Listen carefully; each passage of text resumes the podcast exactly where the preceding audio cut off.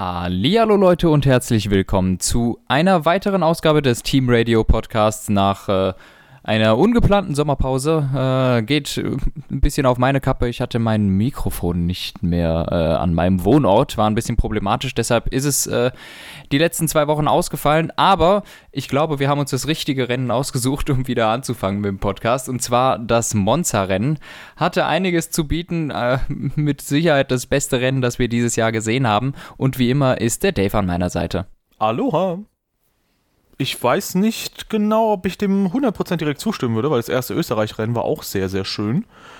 Aber ähm, trotz allem war ein sehr, sehr schönes Rennen und zwar mit einem super unerwarteten Ausgang. Vielleicht kurzes Wrap-up. Ja, Spanien, ähm, Hamilton hat gewonnen. ist nicht so super viel passiert. Ja, gab es eigentlich wenig zum drüber reden. Mhm. Und äh, Belgien, Hamilton hat gewonnen, ist auch noch nicht so wirklich viel passiert. Ach, Hamilton hat gewonnen. Ja. Krass. Ja, ähm, und in Italien, wer hätte das gedacht, hat Hamilton nicht gewonnen. Oha. Ja, richtig. Ähm, es sah 25 Runden danach aus, als würde er gewinnen. Ähm, mit Carlos Sainz auf einem safen zweiten Platz. Aber so ist es dann nicht gekommen. Aber reden wir doch erstmal über den Anfang. Ich glaube, das Qualifying, gut, Mercedes 1-2 war mit zu rechnen. Ferrari, keine gute Performance, war auch mit zu rechnen. Ähm, dass es wieder Windschattenspielchen gibt, die in die Hose gehen, war auch mitzurechnen.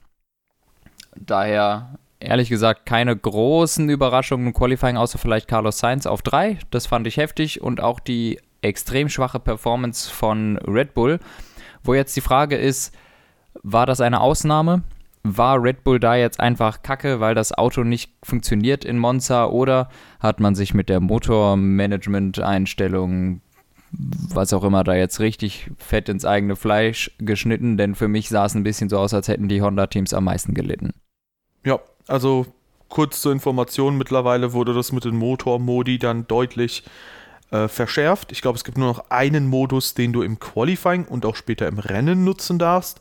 Und es gibt ähm, einen Notfallmodus, glaube ich, noch, wenn du technische Probleme hast, den du einlegen kannst, aber danach darfst du auch nicht mehr zurückwechseln. Und ich glaube, es gibt noch einen Modus für Safety-Car-Phasen und so. Aber das ist das kann sein, ja. massiv eingeschränkt worden.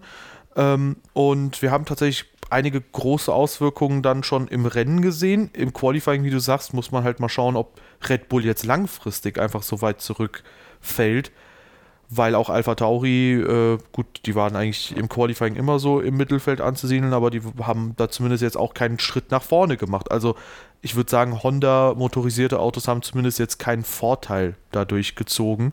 Bei Ferrari ja, kann man aus. Bei Ferrari kann man es nicht so wirklich einschätzen. Bei Renault ist es ja so ein bisschen ambivalent. Da war halt McLaren richtig, richtig stark plötzlich im Qualifying und Renault ist unter den Erwartungen, die ich zumindest hatte, an sie ja. geblieben. Ja, sehe ich genauso. Renault ist unter den Erwartungen geblieben. Nichtsdestotrotz glaube ich, Renault ist der Nutznießer aus dieser ganzen Sache gewesen. Denn die, die Renault-Werksteams, die hatten eine wahnsinnige Topspeed. Ähm, ich glaube, die haben einfach das Auto nicht gescheit abgestimmt bekommen fürs Rennen. Ähm, aber die Motorleistung bei Renault, die scheint zu stimmen. Ja.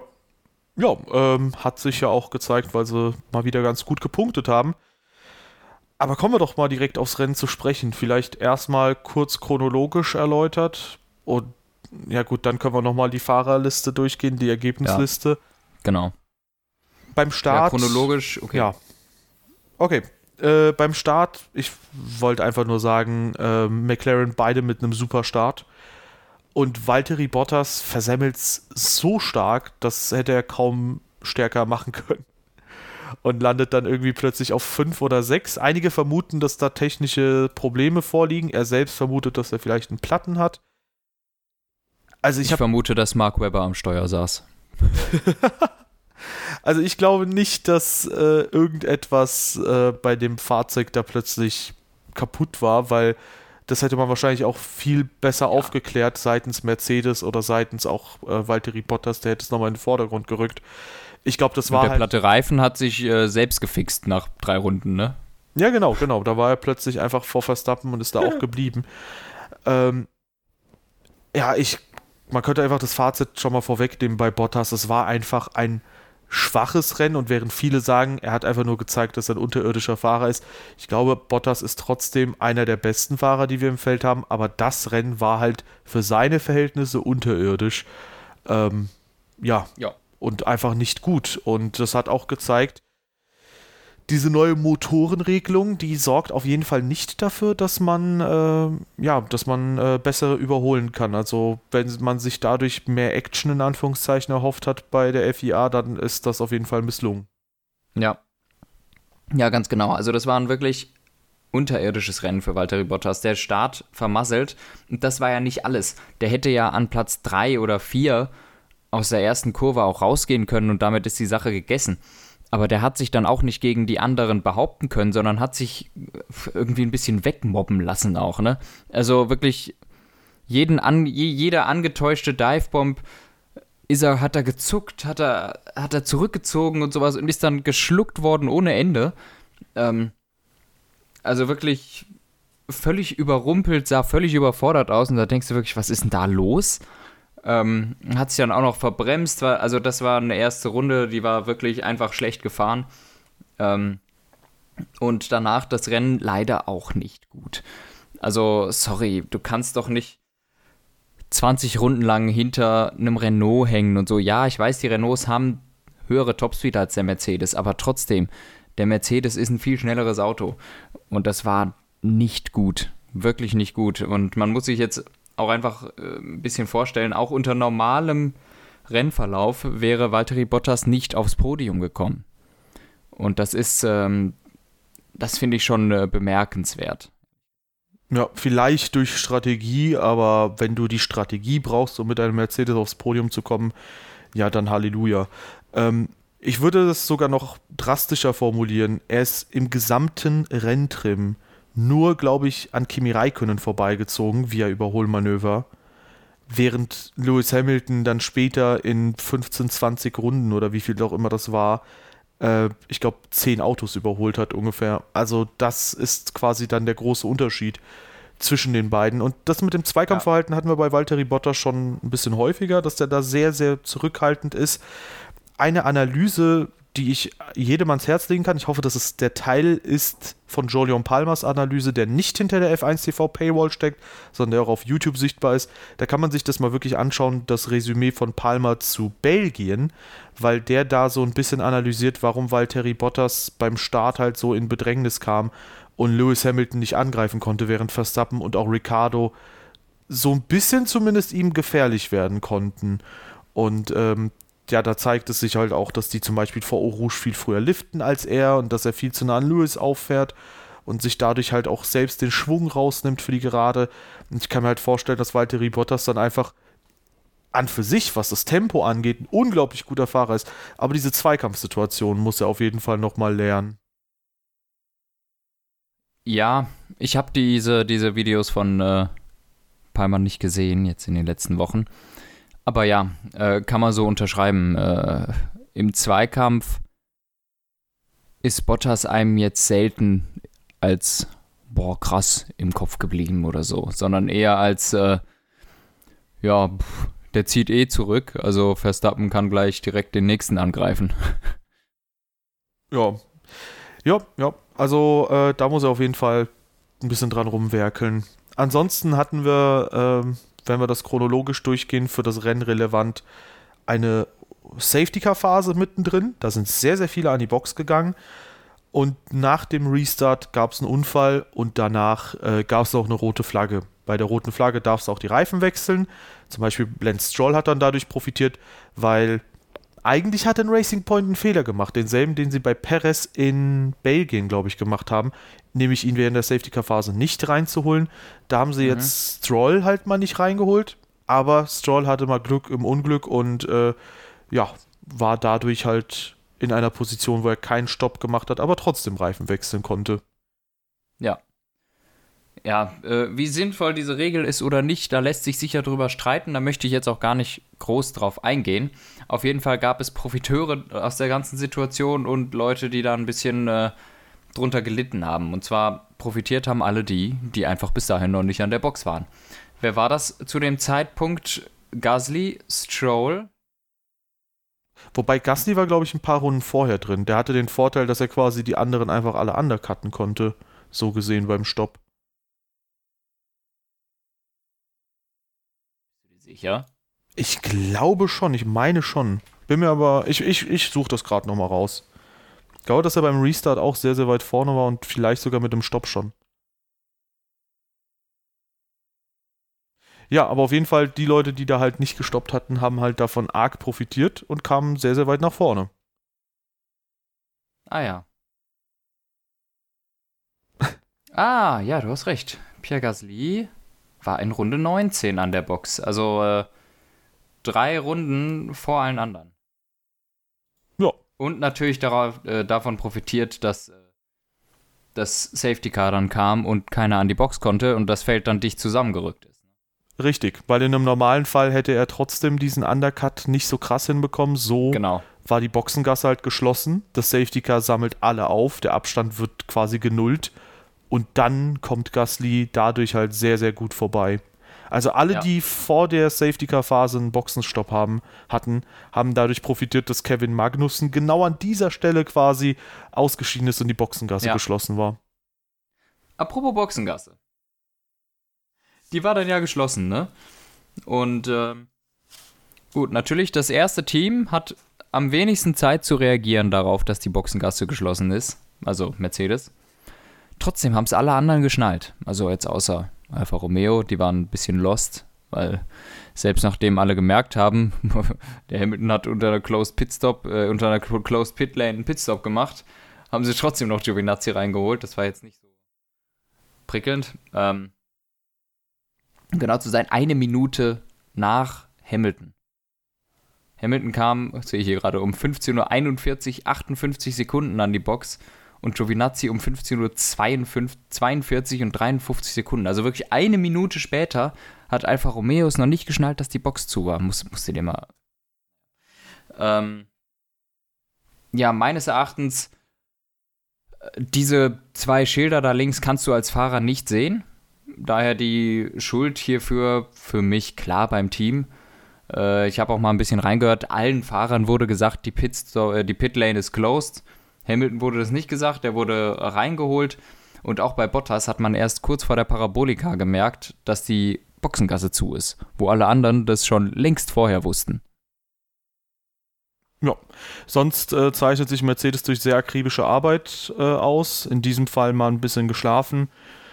Ich sehe es auch so, also wenn überhaupt, solltest du irgendwo innen nochmal was platzieren oder halt direkt vor der Boxenlinie, wo quasi sich Boxengasse äh, und Rennstrecke aufsplitten, ähm, dass du da eine Ampel oder so hast, damit man weiß, okay, du darfst es oder du darfst es nicht, äh, weil nach außen guckst du eigentlich nicht in so einer Kurve und äh, erst recht nicht, wenn innen vor allem die Gefahr ist. Das hat auch Lewis Hamilton, glaube ich, später sogar im Teamradio noch gesagt, so hey, innen war ja quasi der Incident, so natürlich gucke ich nach innen und gucke, ob da irgendwas ist, so heißt, ob da ein Marshall oder so auf der Strecke ist Ja. oder sonst was. Also es ist halt alles sehr unglücklich gelöst. Ich würde halt auch Hamilton da keine große Schuld andichten, aber ähm, das hat letztlich das Rennen super spannend gemacht, weil dadurch Genau. kein Top-Team in den Top 5, 6 Plätzen war. Ja, also beklagen würde ich mich darüber nicht, dass Mercedes das so verschlafen hat. Finde ich gar nicht schlecht. Ja, und damit vielleicht sogar direkt mal zum Rennergebnis. Mit einem italienischen Team, das diese Saison gewonnen hat. Und das hätte keiner erwartet, dass ein italienisches Gew Team dieses Jahr gewinnt. Und zwar schon wieder ein Monza. Also nicht nur, dass Monza einen Heimsieg hat, sondern dass auch Alpha Tauri slash Toro Rosso schon wieder in, äh, in Monza gewinnt. Das scheint zu funktionieren da auf der Strecke, so mit ein bisschen Lack. Aber ja, Gasly gewinnt sein erstes Rennen. Dass ich das. Dass ich das sage. Unglaublich. Ähm, ja, natürlich glückliche Umstände, aber ich meine, er hat die Chance gehabt, die Chance genutzt, die Chance gegriffen und es war total geil. Also das Podium allein, du siehst Gasly, Sainz und Stroll auf dem Podium, das ist so abwechslungsreich, das war so cool, das zu sehen. Sah aus wie ein Formel-2-Podium irgendwie, auch von den Farben her. So ein weißes, orangenes, ein rosanes Auto, äh, Outfit. Habe ich seit acht Jahren nicht gesehen, so verschiedene Outfits auf dem Podium. Eigentlich sind es immer die gleichen zwei, drei, ne? Ja. Aber ich fand's so cool, das hat mich so gefreut. Kein Ferrari, kein Mercedes, kein Red Bull auf dem Podium. Das möchte ich öfter mal so sehen. Ja, das war ähm, eine richtig, richtig starke Leistung. Der hat da die Nerven behalten und klar, ein bisschen glücklich war das schon, dass er da die Führung äh, einnehmen konnte und dass dann auch zum Beispiel die beiden Alfa Romeo dazwischen waren, dass auch ein Giovinazzi dann sich entschließt, seine 10 Sekunden Stop and Go ein bisschen später abzusitzen, aber jedes hätte, wäre, wenn, kann man da, ähm, finde ich, ausklammern. Saustark gemacht, vor allem nach diesem Leidensweg, weil, wenn man sich zum Beispiel Danny Quiert anschaut, der wurde ja auch zu Toro Rosso zurückgestuft. Ähm, und der ist gegen Carlos Sainz abgestunken. Das kann man sich nicht vorstellen. Und ähnliches haben wir letztes Jahr bei Pierre Gasly erwartet, nachdem er zu Toro Rosso zurück, äh, ja, zurück, wie sagt man es, nicht befördert, sondern degradiert wurde. Ja. Und ähm, das ist halt einfach me mega stark, weißt du? Der fährt seitdem immer richtig, richtig gut im Alpha Tauri. Ja, glaub, sehr gutes Niveau. Ich glaube, Quiat ist stellenweise auch auf Augenhöhe, ähm, wird da ein bisschen unter Wert gehandelt an einigen Stellen, aber trotzdem, Gasly, der holt dann halt auch die Punkte nach Hause. Ja. Also wirklich total gut gemacht, Pierre Gasly. Man hat auch gemerkt, wie es ihn gefreut hat und irgendwie alle, alle haben sich mitgefreut, jetzt vielleicht nicht McLaren, aber es war wirklich ähm, wahnsinnig cool. Und gerade nach dem, was letztes Jahr mit ihm passiert ist, wo wir ja auch, also du und ich auch gesagt haben, jo, das ist richtig, die Entscheidung von Red Bull, weil Gasly überhaupt nicht geliefert hat. Es war katastrophal, was er im Red Bull abgeliefert hat. Das muss man auch mal so sagen. Das wissen wir auch und haben wir auch so gesagt. Ähm, aber das, was er jetzt macht, ist. Das ist sehr gut. Und jetzt ist Albon der Schlechte, der Gelackmeierte so ein bisschen. Und man fragt sich dann so, ja, Liegt es nur am Fahrer oder ist der Red Bull vielleicht gar nicht so krass? Also, ähm, Albon macht sich ja schlichtweg nicht besser als Gasly letztes Jahr. Ja. Und das ist äh, schon bedenkenswert, aber kommen wir sicher später noch zu, wie immer. Das der klassische, wie es letztes Jahr jedes, Jahr, jedes Mal Gasly war, der angesprochen wird, ist, ist es jetzt Albon. Ähm, ja, ich fand es total cool. Traurig natürlich für Carlos Sainz. Äh, für mich Sainz, der eigentlich der Driver of the Day. Ich finde, er hat einen unglaublichen Job gemacht. Im McLaren hat sich total nach vorne gekämpft, hat wahnsinnig gefeitet. Am Ende 0,4 Sekunden, dem, dem hat eigentlich eine Runde gefehlt. Dann hätte er den Gasly noch gehabt. Und von der Pace her auch der gewesen, der natürlich der schnellere war. Und er wäre auch ohne diesen ganzen Bums Zweiter geworden. Das muss man sich auch mal vorstellen. Denn wenn das alles ganz normal gelaufen wäre, Bottas wäre trotzdem nicht nach vorne gekommen, Verstappen auch nicht. Und dann ist da keiner mehr. Der wäre hm. auch so Zweiter geworden. Ja. Und deshalb äh, extrem stark von Carlos Sainz.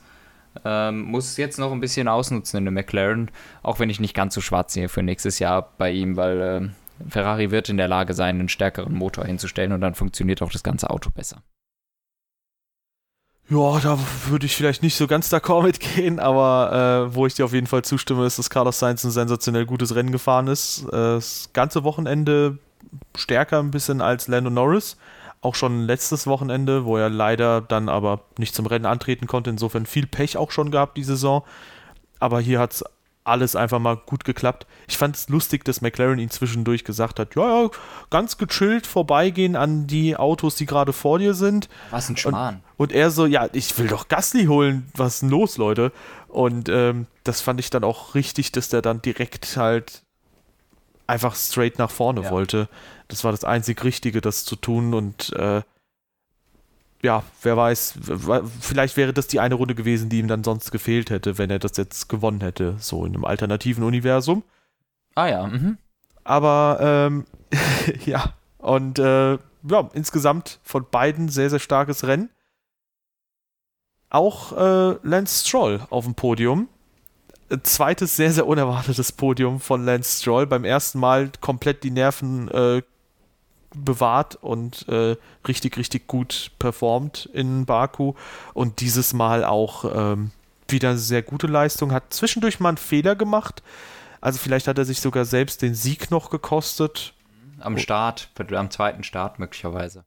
genau, in der zweiten Schikane verbremst. Äh, Sergio Perez, da weiß ich jetzt nicht genau, was da passiert ist, weil das war sehr, sehr undurchsichtig und die Regie hat trotz teilweise 20 Minuten Pause während der roten Flagge gefühlt nichts nachgeliefert. Ähm, aber ich glaube, Perez hatte da einfach ein bisschen Pech in diesem Rennen. Sehr, sehr schade, weil falls diese Gerüchte noch stimmen, dass äh, Vettel nochmal zu Aston Martin jetzt geht und Perez auf der Kippe steht, dann hilft ihm das seit dem Comeback alles nicht. Und eigentlich auch davor nicht, ja, dass er überhaupt den Virus bekommt und so. Ja, aber ehrlich gesagt glaube ich, da tut sich nicht viel bei den Gerüchten und so. Also ich gehe inzwischen davon aus, dass die nächstes Jahr einfach weiterfahren mit Stroll und Perez. Ja, ja, das kann gut sein.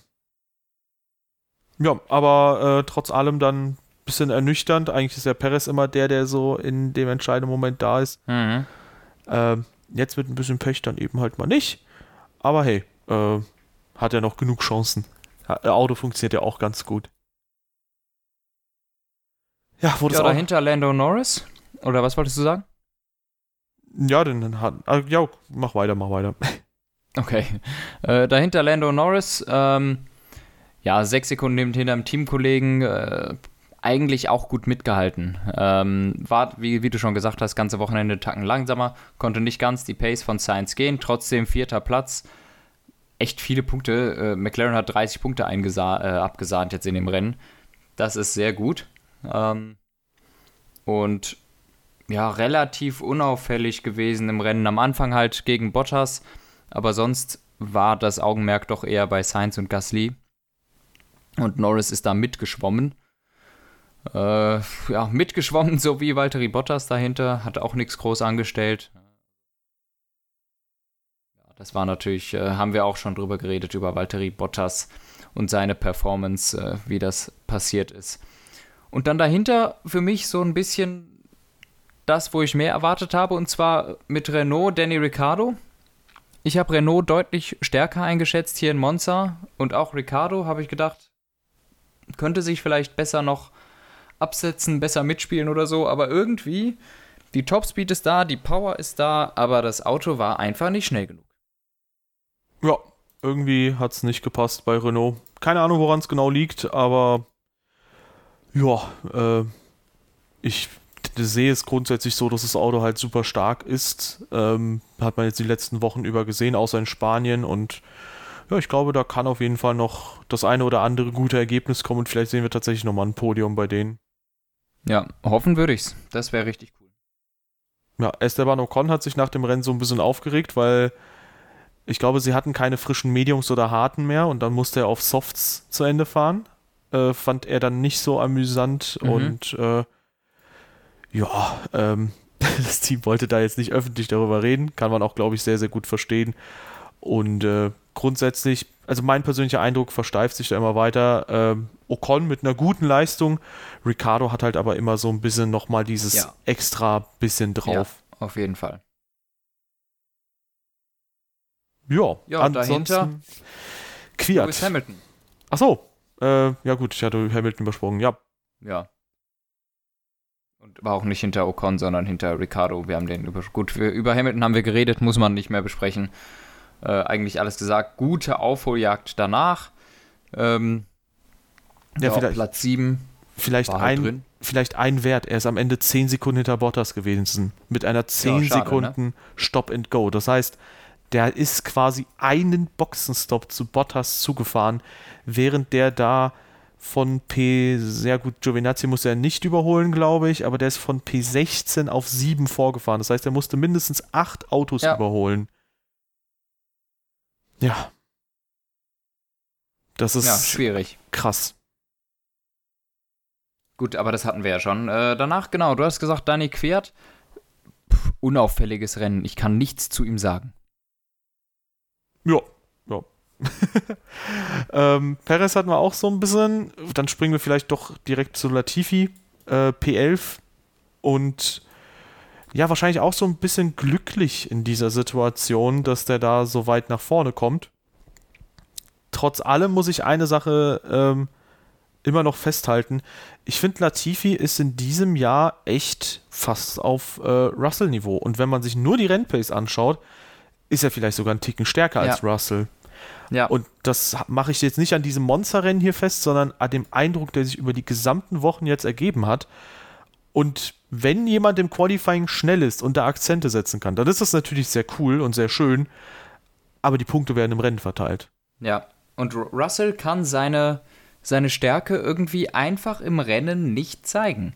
Immer wieder deklassiert er äh, Latifi im Qualifying, der dann aber im Rennen auf Augenhöhe ist. Das Ja. ist nicht gut. Ähm, wenn du im Qualifying weit vorne bist, aber dann im Rennen ist dein Teamkollege auch oft trotzdem vor dir. Also, ähm, das, das kann natürlich sein, auch dass Latifi einfach krass im Rennen ist. Aber im Endeffekt denke ich eher, dass es stimmt nicht so ganz. Letztes Jahr hatten wir eben Kubica als Vergleich. Und jetzt haben wir als Vergleich einen anderen äh, jungen Fahrer. Und es überzeugt mich im Moment nicht besonders, was George Russell abliefert, außer halt die Qualifyings. Aber dafür kriegst du keine Punkte. Ja, äh, man muss vielleicht, weil ich habe diese Diskussion schon etwas häufiger geführt, man muss halt äh, ein paar äh, Einwände direkt mal schon mal abweisen. Wir reden nicht darüber, dass die Endposition quasi eine Position vor Latifi nur ist. Wir reden darüber, dass auch teilweise halt die Zeitenabstände ähm, sehr, sehr, sehr, sehr klein sind. Weil klar, mit dem Williams kannst du ne, nicht eine viel bessere Endposition rausholen, aber du könntest zumindest mal fünf oder zehn Sekunden oder so vor Latifi sein oder eine halbe Minute oder so. Ähm, und insgesamt, äh, klar, ist ein gutes Qualifying auch gut, aber wie wir halt sagen, wenn der Teamkollege dann halt im Renntrim schneller ist, es könnte halt jetzt die Implikation natürlich haben, dass Latifi grundsätzlich ein sehr guter Fahrer ist oder zumindest eine sehr gute Rennpace hat. Klar, ist alles möglich. Aber Russell ist in seinem zweiten Jahr, Latifi ist im ersten Jahr. Ja. Und was es mindestens, finde ich, schon mal für einen Effekt hat, ist, ich selbst hatte Russell eigentlich als einen unglaublich starken Fahrer gesehen und das würde ich halt jetzt ein bisschen einschränken und würde sagen, okay, vielleicht ist er doch nicht so der krasse Hamilton-Nachfolger, den ich in ihm so ein bisschen gesehen habe, sondern halt nur ein guter, ganz guter oder vielleicht auch nur sehr guter Fahrer und halt nicht diese dieses 99,9% dran an Perfektion. Das ist halt der Grund, warum wir uns so enttäuscht über Russell zeigen, weil gut ist er trotzdem, aber halt nicht so gut, wie man vielleicht gedacht hat. Ja. Ja, ähm, stimme ich dir uneingeschränkt zu. Genauso. Ja.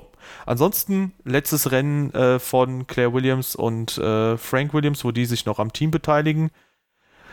Schade, dass es nicht mit einem Punkt quasi äh, war, diese Verabschiedung, aber ähm, trotzdem bestes Saisonergebnis mit dem ersten Österreich-Rennen und äh, ja, Latifi hat da gut abgeliefert. Das, da trotzdem Elfter zu sein, ist trotzdem sehr, sehr stark und ich glaube, der ist sogar noch Ja. mal irgendwann an Raikönnen vorbei. Er ist auf jeden Fall vor Raikön, also muss das ja passiert sein. Ja. Auch stark, finde ich tatsächlich, wenn man sich das Endergebnis so anschaut, dann ähm, Romain Grosjean ist recht ordentlich dann letztlich gefahren. Und äh, Mhm. ja, der Ferrari-Motor steckt da drin. Ähm, Haas wahrscheinlich auch immer noch nicht das beste Auto. Wahrscheinlich nicht das beste Auto, ja. Da geht nicht so super viel, aber dass sie dann trotzdem vor Alfa Romeo landen und das beste Ferrari-motorisierte Auto sind im Feld, Respekt. Ja, ja, stimmt. Das war sehr ein, ein ordentliches Rennen. Äh, dahinter Kimi, zwischenzeitlich sehr weit vorne gewesen und dann komplett durchgereicht worden. Ähm, da zum einen natürlich dann am Ende sicherlich die Reifen, aber man sieht doch einfach leider die wahre Pace äh, des Alfa Romeos, dass der im Mittelfeld nicht mithalten kann. Ja, ja, das ist ein super, super schwaches Auto und äh, ich meine, Kimi ist kein Nasenbohrer, der ist halt jemand, der auch schon mal einen WM-Titel eingefahren ist und wenn das halt nicht äh, im Ansatz funktioniert, also ja, schwierig, sehr, sehr Ja. schwierig. Ja. Ja, dann hatten wir George Russell schon äh, auf der 14 und jetzt kommen wir, oder gut, nochmal kurz Giovinazzi. Klar, Team Loss, dass sie den da nicht draußen behalten. Ähm, dann haben wir den auch noch abgehakt kurz und Alex Albon. Ja. Anton, ich lasse dir mal das Wort. Ja, hinter George Russell. Kommen wir zum nächsten. Max Verstappen ist rausgeflogen. Sagt eigentlich alles, wenn Red Bull hinter einem Williams ist. Ein Red Bull sollte auch ohne Unterboden vor einem Williams sein. Und wenn der angeknackst ist ein bisschen, keine Entschuldigung.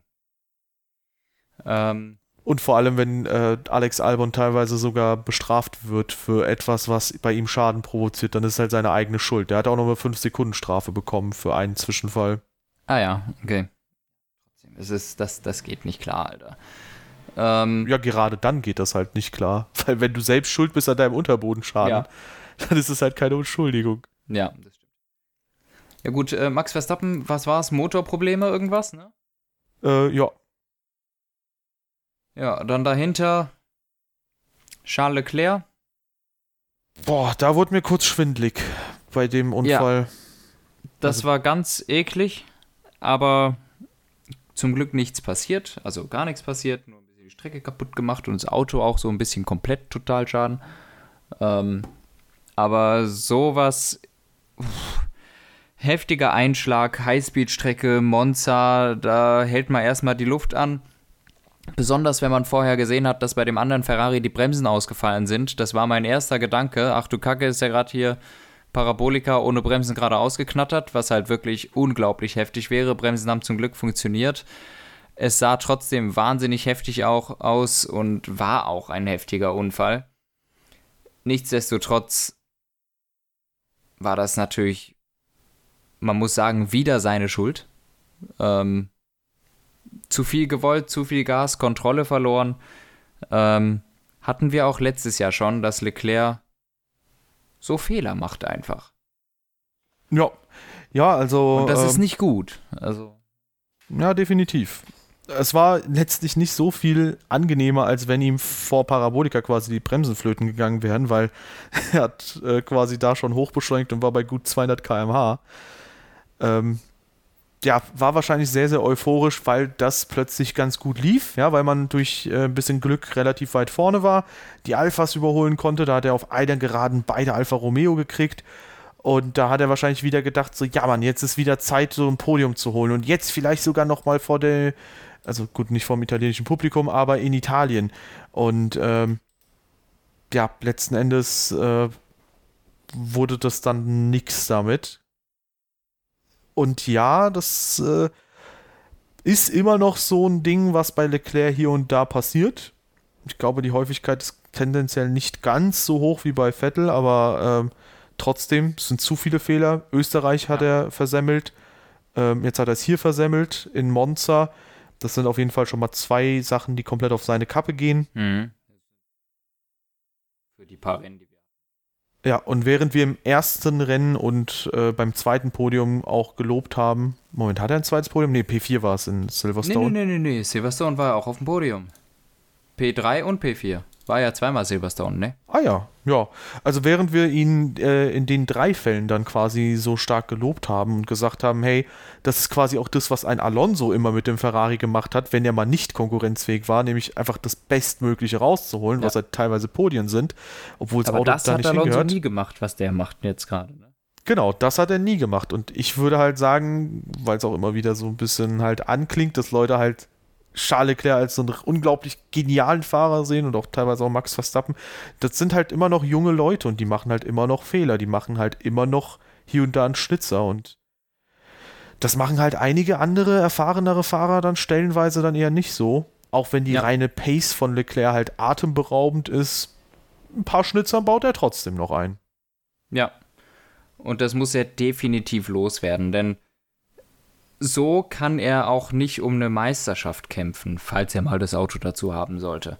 Weil das, das sind einfach zu viele Fehler. Wenn du in acht Rennen, oder wie viele es auch jetzt waren, ich weiß es ehrlich gesagt nicht, zwei DNFs hast, weil du selber irgendwo reingecrasht bist, dann bist du aus dem WM-Kampf raus. Also so funktioniert das nicht. Ähm, diese Erfahrung hat Verstappen, glaube ich, 2018 gemacht, sich danach drastisch gebessert. Ähm, und jetzt sind bei ihm diese Fehler auch ich sag mal, seltener geworden. Der hat nicht mehr so eine hohe Rate. Ja, ja. Deshalb würde ich einem Verstappen auch auf jeden Fall zutrauen, sobald er das Auto hat, dann fährt er mit um die WM. Bei Leclerc bin ich mir da jetzt im Moment nicht ganz sicher, ob der dem Druck standhalten würde oder ob er dann so Harakiri-Sachen macht, plötzlich viel zu viel Gas gibt. Also, äh, im Moment hat Ferrari weder das Auto, um, um die WM zu kämpfen, noch haben sie einen Fahrer, der es könnte. Mhm. Also, das ist eine ganz schwierige Situation. Ja, ich sehe schon vor meinem inneren Auge, dass es heißt, ja, in einem Mercedes zum Beispiel müsste er ja nicht so krass pushen.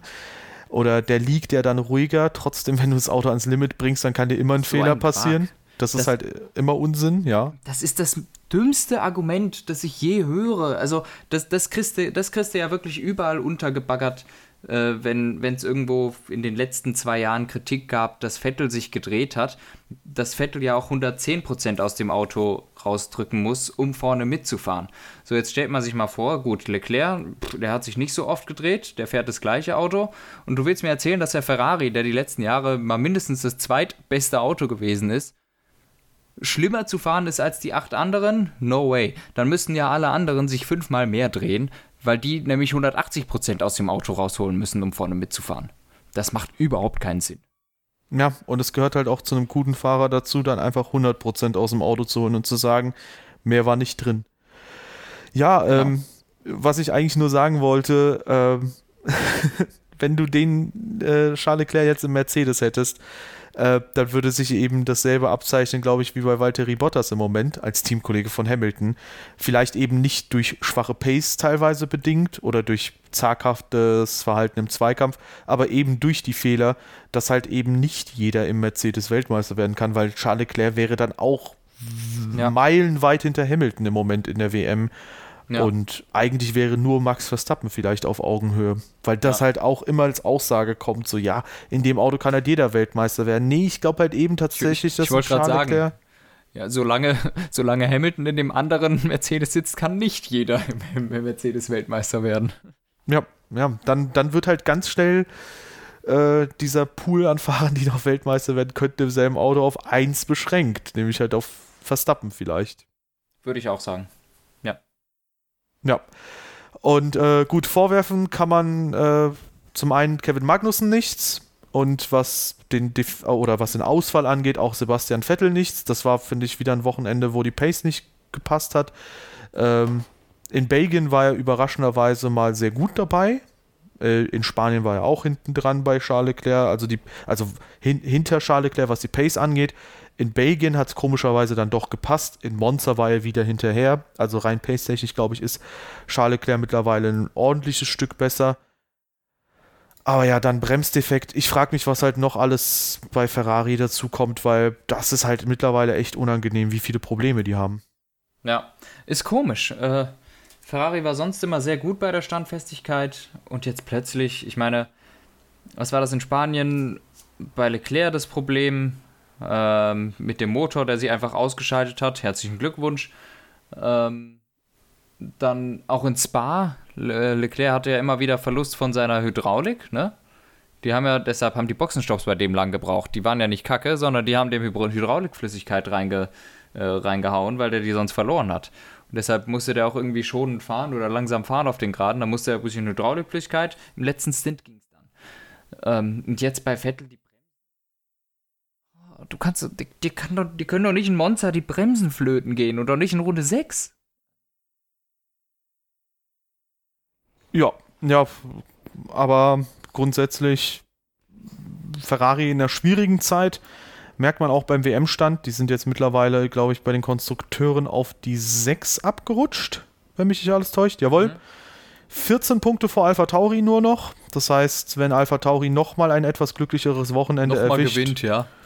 Oder wenn sie zwei, drei etwas bessere Wochenende haben als Ferrari, dann könnte Ferrari siebter in der Konstrukteurswertung sein. Und das muss man sich mal vorstellen, das war selbst mhm. 2014 nicht mal im Ansatz so.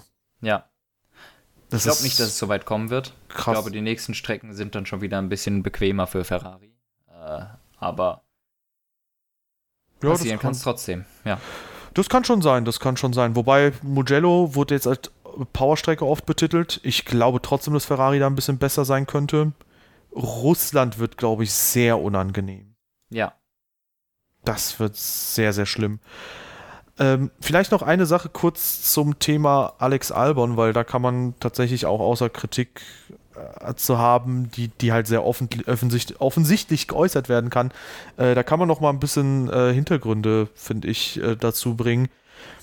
Unter anderem wurde auch mal analysiert, was George, äh, nicht George Russell, Alex Albon gemacht hat in Spanien, wo seine Reifen äh, schnell eingeknickt sind.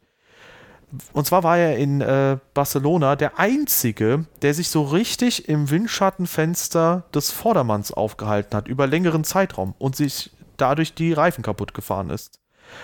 Und ja, tatsächlich ist, ähm, haben das die anderen halt alle nicht gemacht. Raikkonen war anscheinend kurz im DRS-Fenster des Vordermanns, aber auch nicht wirklich lange. Ähm, und ja, dann hatten, äh, dann hatte Alex Albon da halt so seine Problemchen. Dass der da halt einfach. Und, und daraus entspinnt sich halt was Größeres. Weil dadurch, dass du dir die Reifen kaputt fährst, muss vielleicht teilweise auch Red Bull reagieren. Und das Ding ist, auch Red Bull macht seinerseits halt Fehler, indem sie teilweise super random Reifenstrategien nehmen. Das Ding ist aber, Red Bull ist es halt einfach nicht gewohnt, im Mittelfeld zu agieren. Das heißt, die rechnen eigentlich nie damit, okay, unser Fahrer geht rein und kommt hinter dem Mittelfeld wieder raus und muss sich dann durchkämpfen, weil Verstappen hat dann eine ganz andere Position. Insofern ist es teilweise halt auch auf Red Bull zurückzuführen, dass es da ein bisschen problematischer mhm. ist. Teilweise ist es aber halt auch einfach ähm, das Problem von Alex Albon natürlich. Wenn der dann nicht seine Reifen kaputt fährt, sondern zum Beispiel geduldiger ist, nicht so ungestüm rangeht und versucht einfach im späteren Rennverlauf über einen Overcut oder so einen McLaren zu kriegen, weil das muss ein Red Bull leisten können und das kriegt das Auto vor allem in Spanien, glaube ich, auch hin. Dann kommst du halt auch äh, so an den Leuten vorbei. Aber ich glaube, dass der da ein bisschen noch die Erfahrung einfach fehlt und äh, ist halt die Frage, wird Red Bull sich das jetzt noch sehr lange antun oder müssen die sich nach einer Alternative umschauen, bis Alex Albon eben so ein bisschen ranreifen kann? Ja, äh, ist interessant. Ich würde jetzt mal vermuten, dass sie dieses Jahr erstmal so fertig fahren in der Konstellation. Äh, halte es aber gut für möglich, dass äh, Albon und Gasly für nächstes Jahr wieder switchen. Weil ja. man hat ja auch Gasly degradiert wieder zu Alpha Tauri mit der Begründung, er muss bei Alpha Tauri noch reifen, um an das Red Bull Cockpit, Cockpit ranzukommen. Wenn ich mir jetzt die Performance angucke, dann würde ich sagen, ich glaube jetzt nicht, dass Gasly wieder so katastrophal performen würde wie noch letztes Jahr, sondern dass er jetzt besser dran ist. Er hat einfach Zeit gebraucht. Denn wir haben es ja auch damals schon gesehen, auch 2018 hat sich schon abgezeichnet, dass Gasly nicht der Heilsbringer ist bei Red Bull. Und jetzt aber zeichnet sich langsam ab nach den Rennen, die er gefahren ist, der Erfahrung, die er gesammelt hat, dass er sich jetzt zu einem reiferen, besseren Fahrer entwickelt hat. Deshalb denke ich schon, dass das eine Überlegung wert ist, die zwei wieder zu switchen. Ja, wer weiß. Also, das wäre auf jeden Fall im Moment gefühlt das kleinere Übel. Wobei man andererseits halt sagen muss, ist vielleicht der Red Bull einfach relativ speziell zu fahren und Max Verstappen kriegt das halt einfach sehr gut Mit hin. Mit Sicherheit sogar. Mit Sicherheit sogar, ja. Ja. Wobei man auch da sagen muss, es ist kein Auto, was für Max Verstappen konstruiert wurde, sondern die versuchen einfach das Maximum aus dem Auto zu holen und Max Verstappen kriegst dann halt einfach am besten umgesetzt vor den Fahrern. Ja. Das, äh, äh, ja, das halt äh, auf die Strecke zu bringen. So. Ja, ja, absolut. Ja. Also ich bin gespannt, was einige Sachen angeht, die wir jetzt noch sehen werden in dieser Saison. Äh, der Mittelfeldkampf spitzt sich immer und immer und immer weiter zu. McLaren hat da jetzt einen Riesenschritt nach vorne gemacht. Racing Point ist gut dabei. Renault ist aber auch mittendrin, genau wie Ferrari und auch Alpha Tauri. Ja, abgesehen von Williams und den beiden anderen Ferrari-motorisierten Motoren, äh, Fahrzeugen, sind eigentlich alle im Mittelfeld. Außer Red Bull und Mercedes natürlich wieder. Wobei auch da die Frage ist, wo steht jetzt Red Bull? Weil wenn Red Bull sich da dadurch, dass sie auch sehr, sehr stark für diese Direktive gesprochen haben, dass eben die Motormodi beschränkt werden, wenn Red Bull sich da ein bisschen ins eigene Knie geschossen hat, dann könnte das eventuell schwieriger werden, wenn man mal nicht ganz so perfekte Strategie hat oder wenn Verstappen mal auf 5 im Quali ist oder sonst was mhm. oder Motorenstrafen, irgendwas dann wird es halt für Verstappen auch vielleicht schwieriger nach vorne zu kommen und dann können McLaren und Racing Point vielleicht selbst da noch angreifen, auch wenn das noch ein bisschen utopisch ist. Ja. Jo. Jo, aber ansonsten schönes Rennwochenende und äh, von mir aus könnte es in Mugello, äh, keine Ahnung, gleich die nächste Überraschung geben. Weiß ich nicht, vielleicht mal eine australische und dann eine französische Hymne, die mexikanische und im Anschluss die britische Hymne oder von mir aus auch die russische Hymne und im Anschluss die italienische oder auch die italienische nur alleine mit Giovinazzi oder was auch immer. Das wäre mega geil. Oder die Ja, Span spanische und dann die britische wäre auch schön. Ja. Gibt, gibt viele coole Möglichkeiten. Freuen Ja. wir uns einfach mal auf Mugello, auch wenn das, glaube ich, was das Racing angeht, eine furchtbare Strecke wird. Ja, aber sie, sie ist bestimmt schön zum Angucken. Es ist, hat einen geilen Flow, die Strecke. Und äh, mit, mit diesen Autos, äh, ich freue mich schon auf Lewis Hamiltons Pole-Runde. Das wollte ich auch gerade sagen. Es ist so gut, wie wir das jetzt schon einfach so absehen wollen. Ja, ähm, und mit der neuen Direktive, da wird es entscheidend, wie man den Start hinbekommt. Da war Bottas eigentlich immer ganz gut, ne? Das könnte auch eine Chance für Bottas sein. Ja. Ja, andererseits, ähm, wenn er es wieder versemmelt, dann wird es ganz, ganz schwierig, weil ich glaube, ein Dann Hamilton, eine Chance für die anderen. ein Hamilton könnte sich zurückkämpfen von 4 auf 2. Bottas, für den wird es schwieriger. Ja, und eine Sache muss man erwähnen, ne? Trotzdem, dass dieses Rennen so chaotisch war, Hamilton hat zum Zweitplatzierten in der WM jetzt mehr Abstand als vor Monza. Ja. Und das ist halt krass. Also da muss man, finde ich, einfach sagen, Respekt, was der da abliefert. Ja. Jo, und damit, ihr Lieben, ich glaube, wir haben nichts mehr zu ergänzen. Nö, von mir aus nichts. Ja, danke, dass ihr dabei wart. Wenn es euch gefallen hat, lasst auf der Plattform eurer Wahl eine Bewertung da. Ansonsten gerne auch auschecken, wo ihr uns alternativ noch gerne hören wollen würdet. Wenn ihr zum Beispiel uns jetzt auf YouTube gefunden habt und sagt, ey, ich mag eigentlich Spotify für Podcasts, dann checkt das aus. Oder welche Plattform auch immer. Und ansonsten vielen Dank, dass ihr dabei wart. Checkt auch unsere Social Media Kanäle aus und seid beim nächsten Mal wieder dabei. Ciao! Tschüss.